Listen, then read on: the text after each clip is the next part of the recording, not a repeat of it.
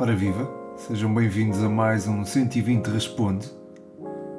É o 120 Responde número 46, gravado no primeiro dia de verão, o que não impede que esteja acompanhado do habitual chá de gengibre e limão. Claro que está, está aqui comigo. Ainda está quentinho, acho eu. Acho que ainda vou dar aqui um, um golinho. Hum, ainda está quente.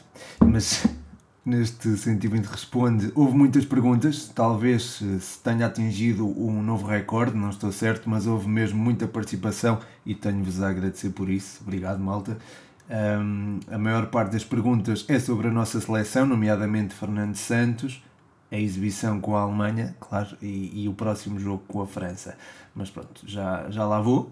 Primeiro, comece por ler as perguntas dos patronos do 120, o David Cruz e o podcast universitário. São perguntas, curiosamente, sobre seleções do grupo A do europeu. A de David Cruz é sobre a Itália. Ele diz: fala-nos desta Itália Champ. Champ, és tu que estás, estás no. és um dos patronos do Futebol 120. Muito obrigado, David, pela pergunta. Uh, olha, e um grande abraço, claro. Uh, assim, eu mentiria eh, relativamente à Itália se dissesse que já estava à espera que se apresentassem desta forma. Como até disse no 120 Responde anterior, eh, a Itália foi a seleção que mais me surpreendeu. Eh, até então tinha sido a seleção que mais me tinha surpreendido e as exibições que apresentou após eu ter dito isso, tanto frente à Suíça como frente ao País de Gales, confirmaram precisamente essa, essa questão. Foram sempre uma equipa bastante sólida defensivamente e não defenderam sem bola. Um, procuraram sempre fazê-lo com ela, isto é, jogando apoiado, sem correr grandes riscos para depois atacar a baliza contrária de forma muito vertical e empolgante, com os médios orientados para iniciar a transição e a fazê-lo de forma ativa, o que beneficia quem está lá na frente e que também tem muito talento, o Immobile, o Berardi e o Insigne. Este trio também é importante nas tarefas defensivas, pressiona muito bem e alto a saída contrária, o que permite à Itália recuperar a bola rapidamente. Aliás, não só a ação destes três, como, claro, também os três do meio-campo, sobretudo Jorginho, que tem tido uma influência tremenda nesta seleção, não só a cortar linhas de passe quando a bola salta às primeiras linhas de pressão, mas também a permitir o tal jogo apoiado lá atrás que eh, proporciona uma, uma defesa com bola aos orientados por Roberto Mancini. Quero destacar também o Locatelli, já o tinha feito no TikTok, fiz um vídeo mencionando que podia ser um dos jogadores em destaque e a verdade é que tem sido mesmo. Aliás, tem mostrado mais do que aquilo que esperava dele, é muito completo, também pode funcionar como duplo pivô, auxiliando Jorginho como uh, também é capaz de integrar terrenos mais adiantados, onde também assume a sua influência como criador de espaços e até de finalizador, como mostrou uh, no jogo com a Suíça. O primeiro gol da Itália é um exemplo flagrante daquilo que estou a dizer, porque ele inicia a jogada e depois acaba por concluí-la. E outro exemplo foi o terceiro gol da Itália frente à Turquia, a forma como ele sai de zonas de pressão para depois lançar com qualidade o, a transição ofensiva é incrível. Aliás, eu vou ver se coloco até esse vídeo do, do terceiro gol da Itália frente à Turquia no TikTok e que ilustra bem a qualidade do Locatelli. Essa jogada foi conseguida num jogo frente à Turquia e é sobre a Turquia que o podcast universitário deixa aqui uma questão. O que falhou na Turquia prometiam mais. Muito obrigado e um grande abraço, Rafa. Uh, sim, prometiam, sim senhor, eu achava que seria uma das grandes surpresas da competição, tal como sublinhei na antevisão e alguns 120 responde, perante tanto talento e tanta harmonia que existia, ou parecia existir, com pequenas parcerias, por exemplo, entre Selik, Yazici e Ilmaz, que jogam no mesmo clube, ou entre Soyun Chu uh, e Demiral, dois dos centrais mais promissores do futebol europeu, era de facto esperado muito mais. Não conseguiram atingir todo o seu potencial e só vejo o aspecto emocional como o principal justificador disto. No jogo com a Itália, a Turquia não se bateu propriamente mal nos primeiros 45 minutos, fez o jogo que tinha que fazer, talvez demonstrando um respeito excessivo. E quando começou a aparecer no jogo, a Itália aproveitou para marcar. E acho que a equipa sentiu muito esse gol uh, nesse jogo em particular. Depois, com o país de Gales, acho que o Senol Gunes mexeu demasiado na equipa, focando-se mais naquilo que alguns jogadores fizeram de mal do que aquilo que fizeram de bem ou aquilo que podiam dar à equipa. O exemplo flagrante, na minha opinião, foi a saída de Yazici para a entrada de Under. Acho que desequilibrou um pouco a equipa, abriu alguns espaços no meio e foi aí que entrou o gênio de Bale e de Ramsey frente ao país de Galos. No último jogo a equipa já tinha de correr mais riscos, demonstrou muita vontade, mas as contas já estavam bastante complicadas e sofrer um gol tão cedo acabou por mais uma vez mexer com o lado emocional da seleção. Acho que isso acaba por explicar, de certa forma, esta decepção. Também sobre a Turquia, eh, tenho aqui perguntas do Diogo Pires, do Israel Kinsá e do El Moco o Luís. Uh, o Diogo Pires pergunta: Achas que a Turquia foi uma enorme desilusão neste Euro? O Israel pergunta: Por que razão achas que a Turquia não se conseguiu impor como a seleção que a maioria esperava? E o Luís pergunta: A Turquia, na minha opinião, foi um grande flop. Na tua opinião, foi overhyped como underdog? Ou seja, na tua opinião, foi eh, demasiado, criaram-se demasiado expectativas para, para esta equipa. Um, sem querer alongar muito, até para não me repetir, acho que se mexeu demasiado no coração da equipa com a tal saída do Yassizi.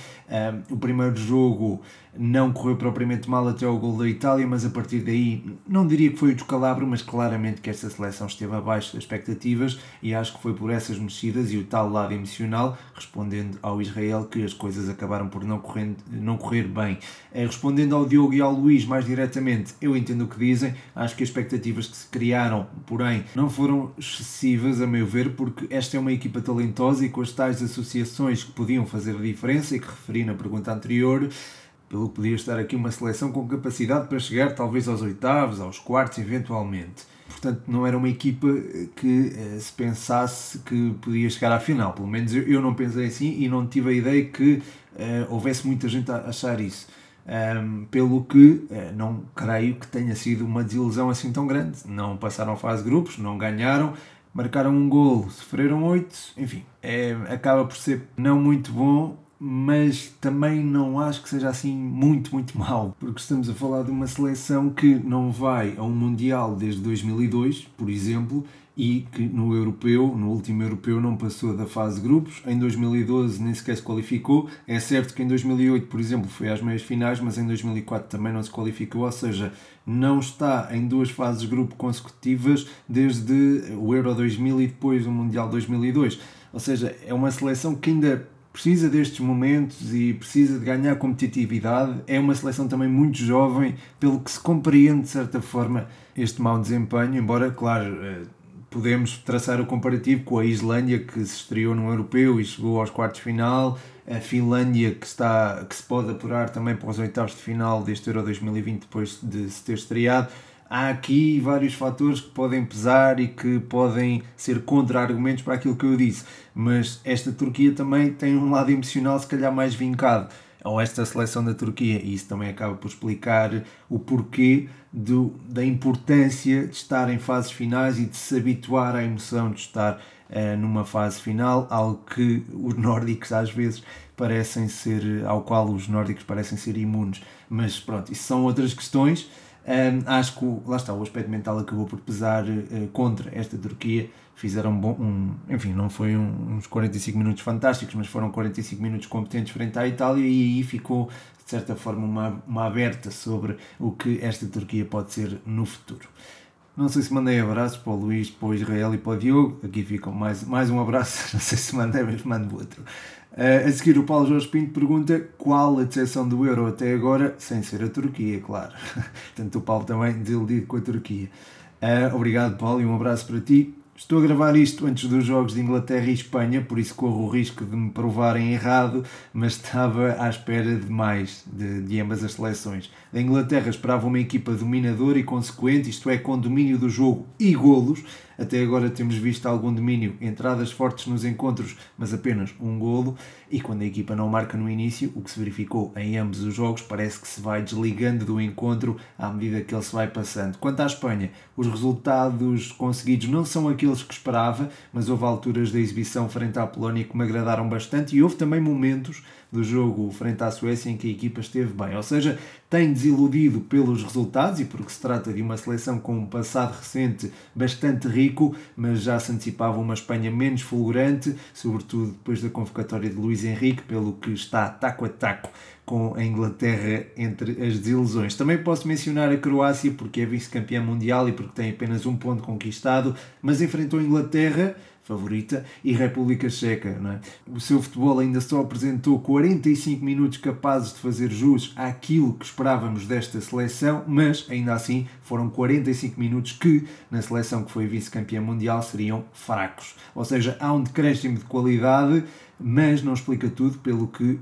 esta, esta também é uma das desilusões deste Euro para mim embora lá está, me possa calar daqui a umas horas e fazer uma ótima exibição frente à Escócia. A seguir, o Luís pergunta: esperavas mais desta Macedónia do Norte? Uh, não, uh, acho que fizeram, enfim, sei que perderam os três jogos, marcaram dois gols e sofreram oito, mas este registro é melhor do que o da Turquia, por exemplo, isto, se olharmos apenas para os números. Se olharmos para o futebol praticado, acho que o último jogo foi já fora do contexto competitivo, porque a equipa não podia conseguir a qualificação, um, para os oitavos de final e os dois outros jogos demonstraram um conjunto com algumas debilidades a nível técnico, é verdade, e tático também, mas com uma combatividade e uma entrega que acabam por compensar isso mesmo. Eh, gostei bastante do Enes Bardi e acho que fez jus àquilo que se esperava dele, também uh, falei dele Falei dele, não. Uh, fiz um vídeo com alguns momentos dele no TikTok um, e acho que lá está, fez um, um bom europeu a forma como se apresentaram frente à Áustria e, sobretudo, frente à Ucrânia demonstra, uh, enfim, alguma superação e alguma competitividade. Portanto, enfim, esperava até menos desta Macedónia do Norte e acho que tanto os jogadores como os macedónios podem estar orgulhosos da, da prestação da sua seleção. A seguir, entramos aqui numa série de perguntas sobre a nossa seleção, que é compreensível. Uh, começa aqui pela pergunta do Canha. Ele pergunta o que tem de mudar Portugal para conseguir ter bons resultados. Obrigado, Canha. Um abraço para ti. Acho um, que os corredores laterais, e isso viu contra a Alemanha, estão bastante frágeis, não é? Nesse aspecto, acho que precisamos ter médios ala com maior capacidade de recuar no terreno e, se possível, laterais com maior noção posicional. Eu acho que o Diogo Dalot tem essa capacidade e está preparado. Uh, quanto aos extremos mais defensivos, Rafa está habituado a fazê-lo, mas não sinto que Bernardo Silva deva ser retirado do 11, isto metendo na cabeça do, do, Fernando Santos. Do outro lado, também não imagino o Jota a sair. Portanto, ali acho que as coisas podem ficar inalteradas. Eh, o duplo pivô pode sofrer alterações também, jogando Renato ao lado de Danilo ou William, mas sobre isso já me vou debruçar melhor, porque há muitas perguntas. Uh, e acho que Bruno Fernandes, por exemplo, deve jogar mais no corredor central, mais, isto é, ele já joga no corredor central, mas foge muito para as zonas exteriores. É, portanto, precisamos de alguém ali a construir por, construir por dentro e vindo de dentro, como o Bruno Fernandes, sobretudo se o duplo pivô não fizer parte dessa construção. A seguir, tenho aqui várias perguntas sobre o Fernando Santos. Uh, Sport underscore Lisboa e Benfica, a página do Instagram, pergunta-me: achas que o Fernando Santos devia ir embora? O Lipzão pergunta se Portugal não chegar às meias, Fernando Santos devia sair. Ruben Valério pergunta: achas que Fernando Santos tem, mão, tem mãos para esta seleção? Eu não. E Ruben 45ZN pergunta: Portugal devia mudar de treinador? Portanto, muita. Não é contestação, não é? Fernando Santos, mas há aqui muita gente a colocar em causa o, o nosso selecionador. Eu entendo, entendo isso, entendo que se coloca em causa a exigência é muito elevada, mas a verdade é que o futebol de seleções é diferente do futebol de clubes. Não se pode despedir a partir de um treinador a meio da competição. Ou melhor, poder pode, mas não costuma acontecer. Sair depois do Euro, acho que é possível acontecer, mas ele sairia após o único fracasso que teve na seleção. É certo que a equipa não praticou um futebol encantador no Euro 2016, mas ganhou e esse foi dos dias mais felizes, talvez o mais feliz da minha vida, de muitos de nós que adoramos futebol e é importante não esquecer isso, não é? Nem isso, nem a Liga das Nações, que foi conquistada por ele. Hum, e, enfim, acho que o Mundial 2018 não foi, não, não conseguimos o Mundial 2018 nem a Taça das Confederações, mas não se pode dizer propriamente que tivesse sido um fracasso.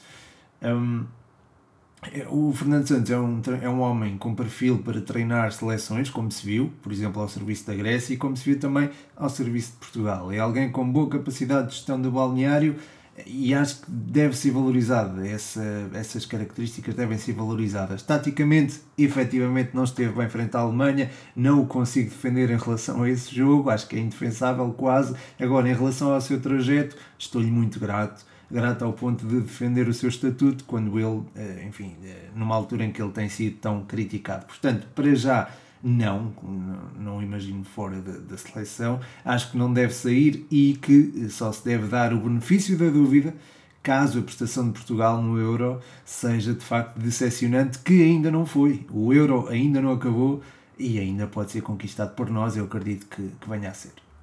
Mas, mas entendo as perguntas e, enfim, deixo um forte abraço aí ao Sport Lisboa e Benfica, ao Lipzão, ao Ruben Valério e ao Ruben 45ZN. De seguida tenho aqui mais um conjunto de perguntas sobre o Portugal-Alemanha. O Ruben Valério pergunta: Achas que tivemos a melhor abordagem contra a Alemanha? O Fernando Santos disse que a Alemanha foi previsível.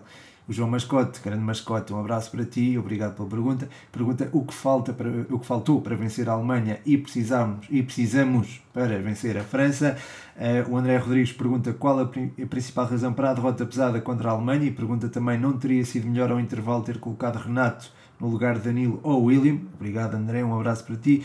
O Ruben Valério pergunta também, após termos sido atropelados em primeira parte pela ala esquerda da Alemanha, Fernando Santos não foi capaz de baixar Danilo para uma defesa a 3, de forma a que o Nelson pudesse focar apenas no ala esquerda alemão. Esteve bem ou mal o Fernando?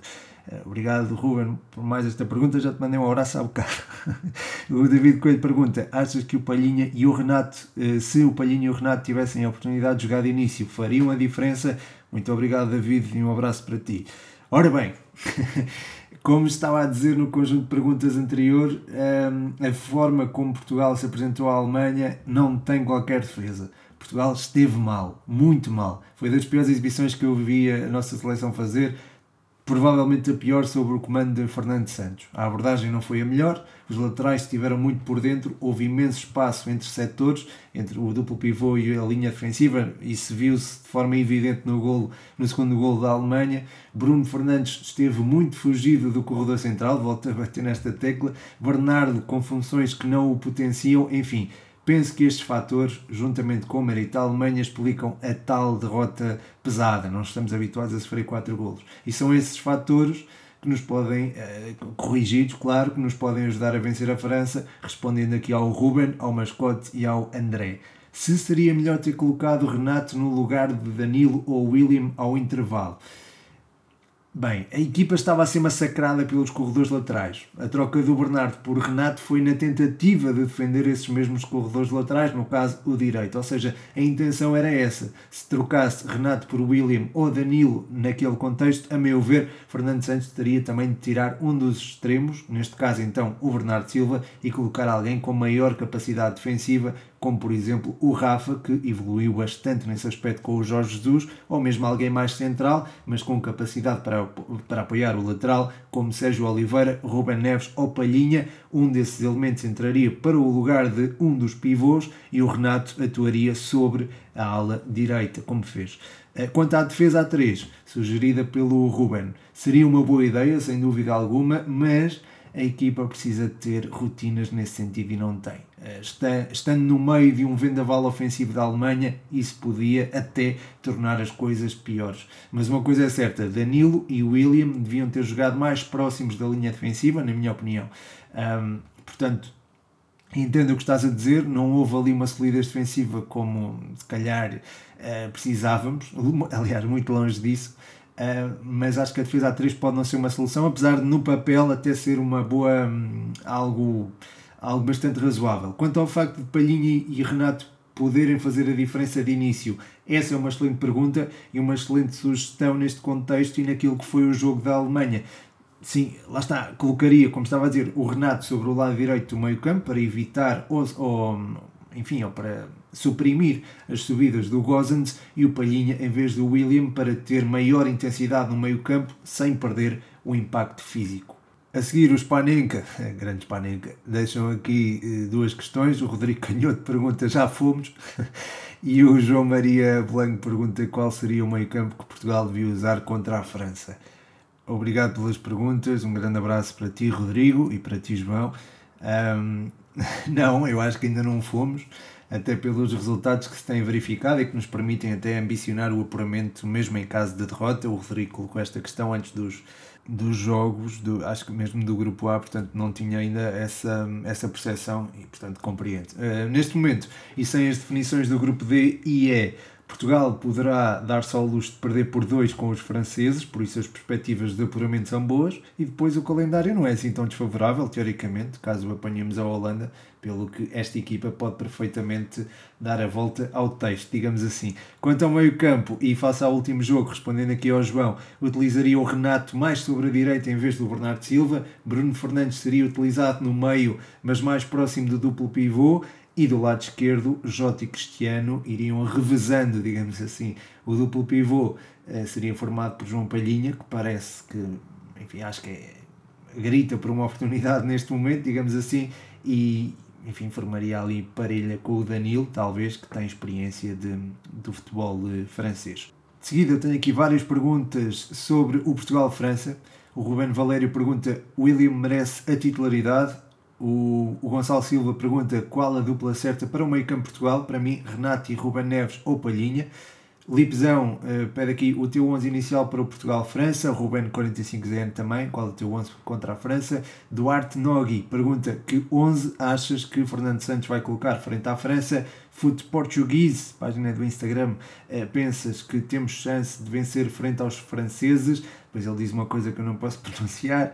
Uh, e o Henri, o Henrique Martins, uh, pergunta situação de Sérgio Oliveira. Muito obrigado a todos pelas perguntas e um forte abraço. Uh, acho que dá para responder estas perguntas numa só resposta.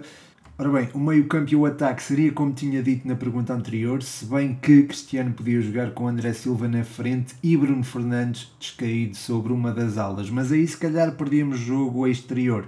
Outra alternativa seria o Pote sobre a esquerda em vez do Jota, que também é um jogador capaz de dar largura. Mas se calhar mantenho o tal meio-campo ataque com Daló uh, na direita da defesa. É um miúdo com boas noções posicionais e ótima leitura de jogo e que acredito já está integrado no estilo de jogo desta seleção. Afinal, já lá anda há mais de uma semana e estamos a falar do contexto de futebol de seleções, não é propriamente um clube.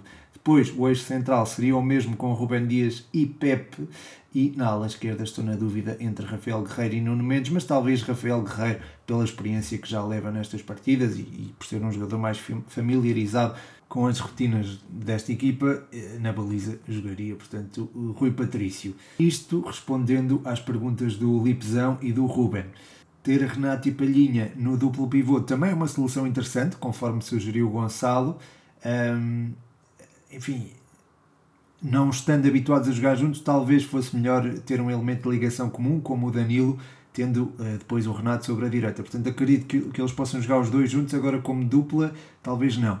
Sérgio Oliveira também pode ser equacionado, respondendo ao Henri, e até estará mais rotinado do que o Palhinha, mas o Sérgio não dá tanto aquela dimensão física. Eventualmente, contra outra, seleção, talvez possa ser útil. Quanto ao 11 que acho que o Fernando Santos vai colocar frente à França, que será diferente do meu e de muita gente, certamente, imagino que mantenha a linha defensiva que jogou com a Alemanha, Patrício Semedo, Pepe, Rubem Dias e Rafael Guerreiro. Talvez possa mexer no duplo pivô e aí talvez possa incluir Danilo e Renato Sanches, embora eu preferisse ter o Renato sobre a ala. Depois, de um lado, talvez possa colocar Rafa em vez de Bernardo para auxiliar na missão defensiva, digo eu.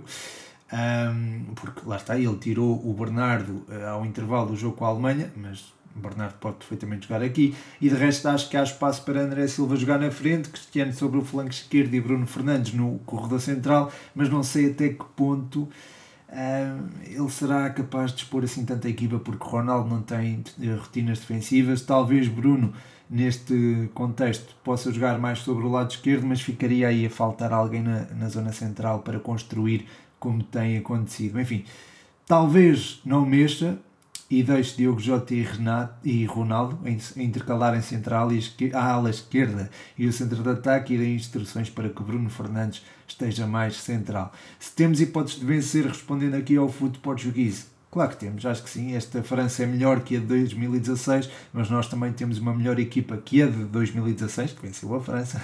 A nossa seleção é capaz de se bater com qualquer uma, e quando digo qualquer uma, incluo a seleção favorita a ganhar o torneio, que é a França. Mas, enfim, sobre a França, guardo-me um pouco para o Euro Diário de mais, mais daqui a pouco. De seguida, o Ruben45ZN pergunta-me: trocavas algum jogador que foi convocado por um que não foi? Eu percebo a pergunta e é muito interessante, mas eu sou apologista de que só faz falta quem lá está. Ou seja, os jogadores da nossa seleção que foram convocados são aqueles que merecem o meu apoio e não quero mesmo falar mal dos jogadores, já me conhecem nesse sentido, pelo que também não seria muito elegante dizer quem é que eu tirava de lá. De qualquer forma, já me expressei nesse sentido nos podcasts antes do Europeu, ali a partir do final de maio, no 120 Responde, e desde aí não mudei muito a minha opinião. Portanto, acho que está lá a minha opinião se sobre os convocados ou não convocados de Fernando Santos. Mas obrigado pela pergunta, Ruben. A seguir, o Luís pergunta: da Alemanha vem o rumor de que Renato Sanches pode ir para o Bayern. Opinião. O Luís eh, afirma também que Rafael Leão está perto de ir para o Wolves e pergunta se Rafael Leão não se está a destruir a si próprio pelo facto de mudar a cada ano de clube. Uh, obrigado, Luís, por mais estas perguntas. Acho natural haver rumores de qualquer lado do mundo. Há jogadores para vender, há clubes a comprar, há intermediários interessados em que isso aconteça. Enfim, é normal haver esses rumores. Se se vai concretizar ou não, também não te sei dizer se Renato encaixaria no Bayern isso já tenho algumas dificuldades em dizer. Afinal, vamos ter uma alteração no comando técnico e ainda é preciso eh, perceber o estilo que se quer implementar e se Renato encaixa no mesmo. Depois, há elementos como Goretzka e Tolisso que têm um lugar quase reservado no meio-campo e que podem adiar a afirmação do Renato, tal como uh, a contratação do Marco Roca, a utilização do Kimmich em zonas mais uh, centrais e a existência de jovens com potencial para ser explorado, como é o caso do Musiala. Eu sei que o jogo físico do Renato poderia, em teoria, encaixar bem na Bundesliga e que ele hoje tem uma maturidade que não tinha há uns anos, mas acho que não deveria voltar a um sítio onde não, eh, não se afirmou. Eh, acho que não se afirmou, acho que essa é a palavra certa, ainda para mais com esta concorrência. Quanto ao Rafael Leão, estas mudanças constantes de facto tiram alguma estabilidade a uma pessoa em geral, não é só aos jogadores de futebol, é, é uma pessoa em geral. A jogadores de futebol isso também se, se, irá sentir ainda mais e acho que quem gera a carreira dele deverá ter a sensibilidade de, enfim, saber aquilo que é de facto melhor para, para um jogador. Mas ele ainda é um jogador novo, precisa de jogar acima de tudo e precisa de experimentar vários fios de jogo, várias culturas futebolísticas.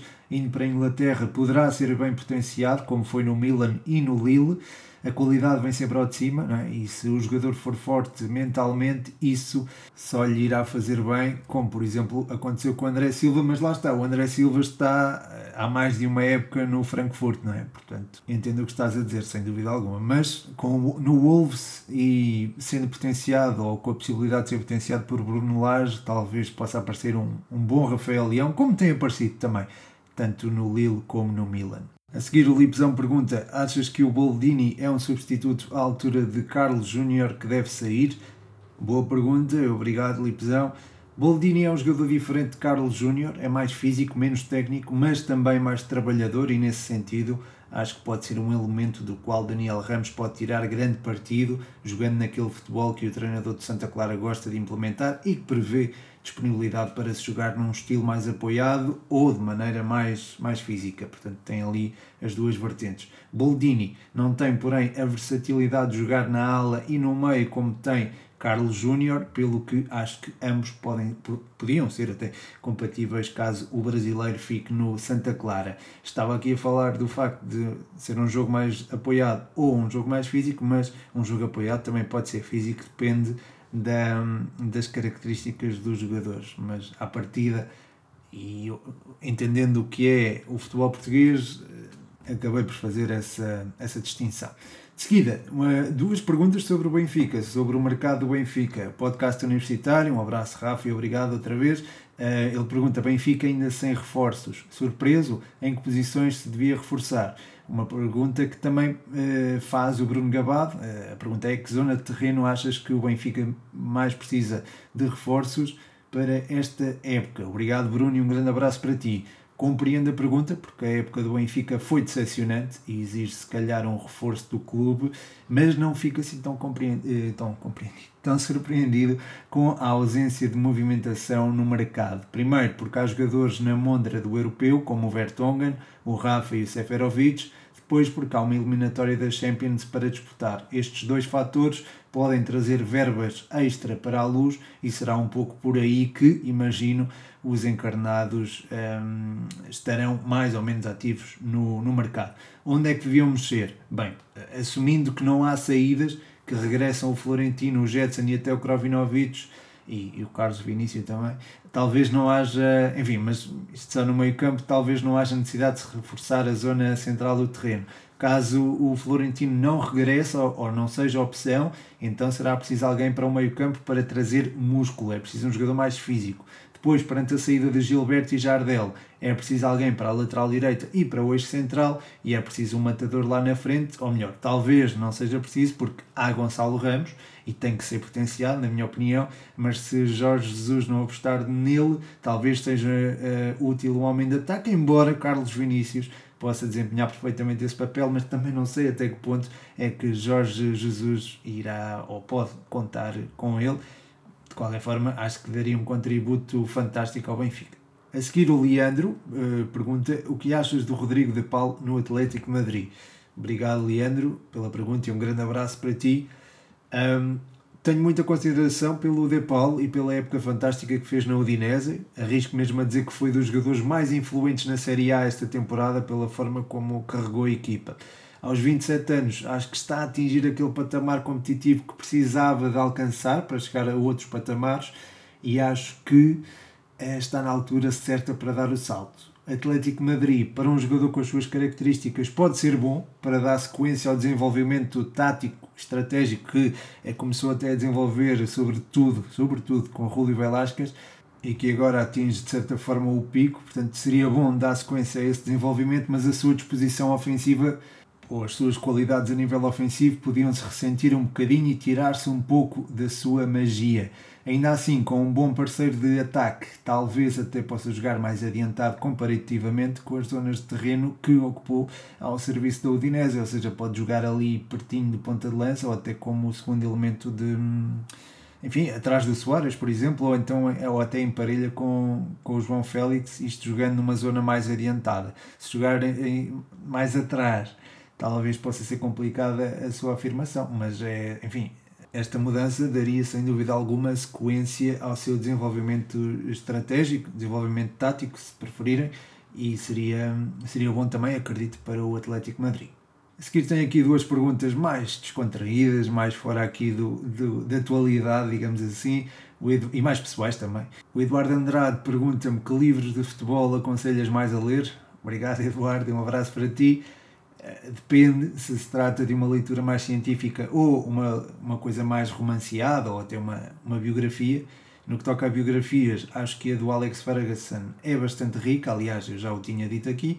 E depois há livros como o Zonal Marking ou Inverting the Pyramid, que são bastante interessantes para entender a história do jogo, ou mesmo o Fever Pitch, que é um relato muito interessante da evolução de um adepto de futebol. recomendo até este, este livro do Nick Hornby. Por fim, o Leonardo Carvalho. Um grande abraço, Leonardo, e obrigado pela pergunta.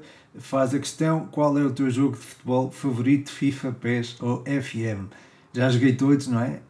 Como bom, bom adepto de futebol. Eh, comecei por jogar um FIFA 98 que tinha o Rui Costa na capa, lembro perfeitamente. Jogava com o Arsenal do Bergkamp e do Thierry Henry. Lembro-me que tinha umas camisolas amarelas que eu gostava muito e marcava, marcava imensos golos. Uh, joguei FIFA até uh, ter sido lançado o PES 2 e desde aí até há pouco tempo jogava mais PES, mas depois o FIFA com o Ultimate Team convenceu-me a mudar, isto falando só entre PES e FIFA. Quanto ao FM, acho que sempre o joguei, tenho a ideia de sempre jogar, ultimamente não tanto. Uh, sempre joguei um, e já mencionei isto em podcasts anteriores, que era o CM 96-97, até falei na possibilidade fazer uma época com a académica ou, ou, várias épocas com a académica e partilhar com a malta. Talvez venha a fazê-lo no Patreon, por exemplo. Um, mas bem, o meu pai comprou, posso contar a história, o meu pai comprou na altura, não sei se foi 98, 99 é, e eu lembro-me dele jogar aquilo e eu não percebi nada do que se estava a passar, porque aquilo só aparecia, aquilo aparecia ao campo de futebol, não é? Onde se podia fazer as táticas, mas depois começava o jogo e era só letras, só apareciam letras e as letras passavam muito rápido. E eu pronto, não percebi muito bem como é que o meu pai uh, funcionava com aquilo, portanto tinha um certo encanto olhar para aquilo. Um, mesmo que não entendesse nada. Uh, depois, quando aprendi mais ou menos a dinâmica, a dinâmica da coisa e quando não estava de castigo e pedi para o computador, comecei a jogar. Uh, não percebia nada no início, uh, mais tarde fui percebendo mais a coisa e fui jogando jogos mais, pronto, mais refinados, como o FM, mas ultimamente não tenho conseguido jogar porque é um jogo que exige algum tempo e, e pá, não, não tenho tido muito portanto não tenho jogado muito FM, mas é um jogo muito completo e, e gosto muito.